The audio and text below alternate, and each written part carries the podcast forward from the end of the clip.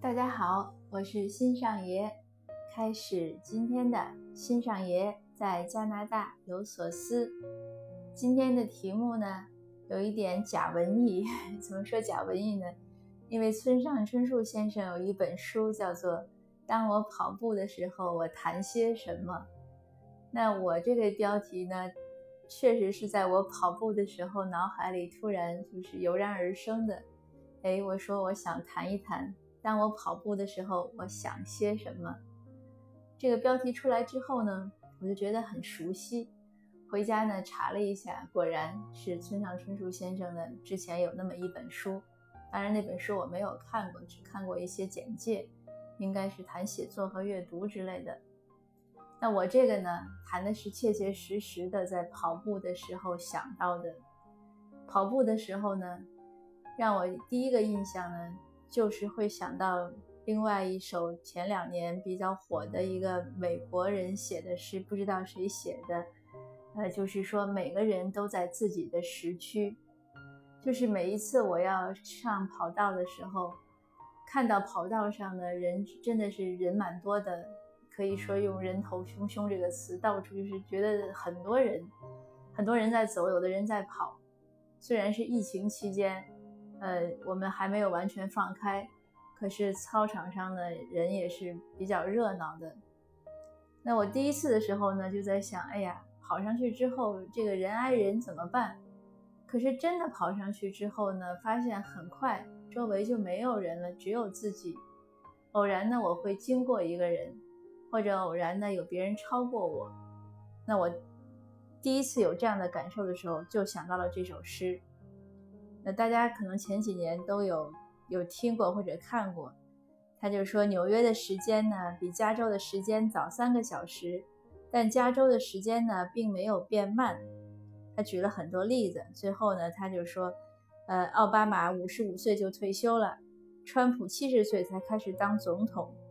世上每个人本来就有自己的发展时区，身边有些人看似走在你面前。也有些人看似走在你后面，但其实每个人在自己的时区有自己的步程，就是你不用着急，也不用羡慕、嫉妒、恨别人，他们都在自己的时区里，你也是。生命就是等待正确的行动时机，所以请放松，你没有落后，你没有领先，在命运为你安排的属于自己的时区里。一切都准时。这首诗呢，当然让人觉得是非常的 comfortable，非常舒服的。呃，我在跑步的时候就是这样的感觉，就是每个人都有自己的节奏。那些跑得快的呢，我也不用羡慕，羡慕也没用，跟不上。那跑得慢的呢，我超过人家，我更不用骄傲了，对吧？也没什么可骄傲的。而且我我的步伐好像步速就是那样，也不是有意能快或者慢。对我来说呢，更重要的是稳下心，调匀呼吸，呃，慢掌握好节奏，不要拉伤自己的肌肉，稳稳的呢跑完自己的目标，三公里、四公里或者五公里，跑完了就 OK 了，我就赢了，我就胜利了，我今天的任务就完成了。所以我想，我们人生其实都是这样，我们在不同的阶段。给自己设定一个目标，然后尽量去努力，这就可以了。每个人都是在朝着自己的目标去在前进，不用去管别人，也不用去听别人怎么议论自己，更不用去就是羡慕、嫉妒、恨别人。那比比我们强的呢，我们祝贺他。那有有些人可能我们觉得不如我们呢，那也没什么，他们的时机可能没有到而已。所以这是第一个想法。第二个呢？也很励志，在操场上呢，能看到各个族裔、各式各样、各个年龄的人。那大家早晨呢，去去运动的时候，穿的都都是运动的服装呢，比较显体型。那大量的人呢，体型都很走样。那我就想，哎呀，我一定要好好锻炼，要不然那个就是我的明天。也有很多人呢，你看他腰腹肌肉非常紧。一看就是运动健将，身材很壮硕，呃，身材真的身形也是很很俊美的。那这个呢，也给我很多鼓励。我想，好，我也要好好锻炼。这些人呢，有可能是我明天的样子。所以就是我们的今天决定我们的明天。我们有多努力，我们有多用心，我们的明天呢就会有多美好。这是我第二个感悟。那第三点呢，是很感人的。经常会看到我说有很多人身材走样，很多人有的真的是很胖很胖，走得很费力，但他们也在走，或者甚至在努力的非常慢的跑。还有一些老年人，呃，还有一些 disable 就身体不残障人士，推着助力车或者推着轮椅，也在费力的走。那有的老年人是一个或者夫妻两个走得慢慢的，有的还牵着手，那我很感动。我就在想，倘若有一天我的肢体也这样不方便了，我能不能像他们这样勇敢的、坚强的、坚持的迈开自己应该迈的步伐，一点点的去努力的去恢复自己的健康呢？所以看到他们这样的，我是非常的感动。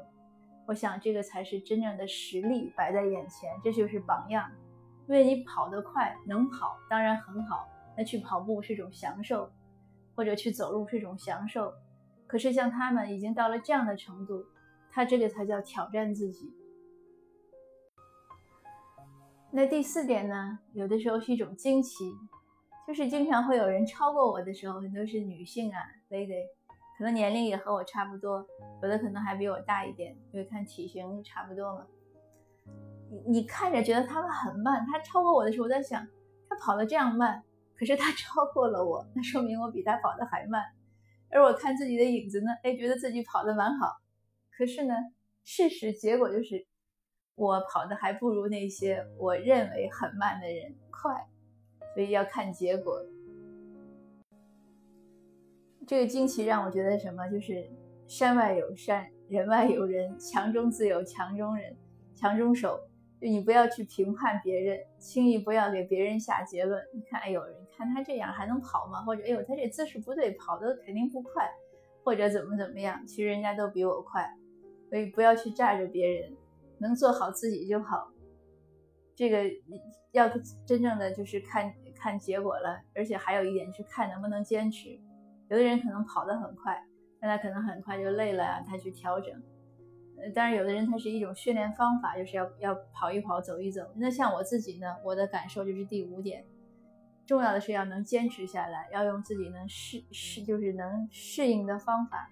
有的时候我一迈步的时候想跑得快，结果一下子可能那个呼吸没有调整好，心跳就很快，然后很快就疲劳了，反而不行，就是欲速则不达。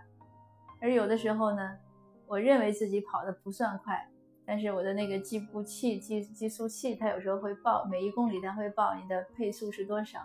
哎，一听还还可以了，所以就是这样，就是一点点自己在琢磨，一点点自己在尝试，呃，但是呢，就是有的时候这个结果会让你觉得有点意外，但也没关系了。那我就想，我只要能跑够我的目标，至少三公里吧，如果状态好就是五公里就可以了。那自己就是一个一个调整和对付的方式，有的时候呢还要自己劝自己，自己哄自己，想哎呀再再努一下力就可以了。那有时候我就想，我们做很多事情也是这样，自己给自己一些鼓励啊，一些奖励啊，然后做好计划呀，做好规划，最好重要的就是把它做下来。那这样呢，我也其实在教我的小孩。那最后就是我，我也在教我的小孩。这个假期呢，我也在用各样各种各样的软硬兼施的方法，呃，带他去跑步。他也跟我去跑了几次，当然他也会觉得累，他也在走，因为他刚开始跑。但我为什么要带他跑呢？这也是我想跟诸位家长朋友分享的。呃，如果你可以带你的小孩去跑步呢，那在他小的时候呢，请一定带他去跑步，帮他养成这种长跑的习惯。我想他会受益无穷的，因为我就是这样从小呢被我父亲带着跑起来，呃，小上小学很小的时候跑过，后来身体不太好呢，总生病，我就没有跑。我我再次开始自己真正跑步呢，是从初中二年级。我以前的讲座里也讲过，因为我遇到一个非常不喜欢我的体育老师。那个体育老师呢，带了我六年，整个初中、高中。那我高中的时候呢，我们当时上五天半的课，因为当时还是单休。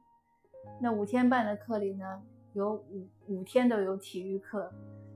所以一直都是那个老师带我，他特别不喜欢我。但也正因为他不喜欢我，我就在努力的锻炼身体。但无论我怎么努力，他还是有各种不喜欢的理由。当然，这个以前我在一个讲座里有分享过，呃，也算叫什么感谢折磨你的人吧。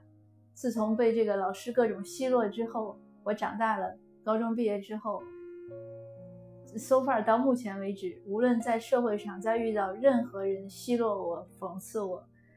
嘲笑我，或者打击我，或者怎么怎么样，甚至羞辱，对我来说都不算什么。因为很小的时候，很年轻的时候就经历过这个太极端的事情。当然不是说好了，也不是说不好，但是有的时候是你没办法，你正好遇到了。那这个时候呢，就是父母的责任非常重大。那当我被那个老师有一次极度羞辱之后呢，呃，我确实。当时都起到了这种轻生的念头，因为当时是高三嘛，学习也紧张，又是青春期。但是是我妈妈，我妈妈就讲说没事的，说老师就是那么一说，同学笑过就笑过了。呃，你明天就去上学没问题。在意你的同学呢，他不会再笑你的；不在你不在意你的同学呢，他笑过就忘了。所以我妈妈就说说你睡一觉就好了，再大的事儿呢都不会过夜的。那这一点呢，对我是个非常大的帮助，所以到现在呢，我很多时候都是比较的没心没肺，就是很多事情会会多难的事情，我都不会是个事儿，因为就是睡一觉就忘了。当然事情还在那儿，还会去解决，但是压力就会小很多。这个就像我父亲教会我长跑一样。那这些年呢，我一直在我从长跑从初二一直跑到大学毕业，那之后当然没有再跑了。可是这几年呢，又开始重新开始一点点跑，呃，尤其是这一两个一七月多以后吧，觉得哎，在户外跑步是非常好，又找回了那种感觉。因此呢，就是最后还是想和各位家长分享，就是孩子小的时候，父母教他们一些培，帮他们培养一些好的兴趣爱好，呃，教会他们一些如何抵御生活中困难的方法，给他们一些信心。给他们一些鼓励，给他们的心里呢种下一些种子，一些美好的、向善的、坚强的这样的一些种子。这些呢，真的是对孩子会有非常大的帮助，是非常重要的。所以呢，我在节目中有时候也又会经常提醒，也算共勉吧。那这个假期我就是这样的心态，所以我就带我的小孩去跑步。我也跟他讲，我说我一定要希望你能就是。喜欢上跑步，哪怕喜欢上走路，大早晨出来走一走。我说我小时候呢，姥爷就是这样教我的，这些事情呢，我也都讲给他，让他知道。那他呢，目前为止呢，还是可以，还比较喜欢去。呃，那就我觉得是个非常好的一个很成功的一个事情，就是我想就是一个代代相传的礼物了。那以上这些呢，就是我这几天跑步的时候想到的，和您分享。好的。谢谢您的收听，我们下次见哦。还有另外一个事情，因为马上就快到一百期了，其实应该已经超过一百期了实际，但因为有一些节目被喜马拉雅下架了，所以现在排序还不到一百期。那如果一百期，我们也可以做一个特别的回复问题的节目，大家有什么问题呢？欢迎留言，我们可以一起来回复，或者如果长的话，也可以逐期来分享做讨论。好的，谢谢您，下次见。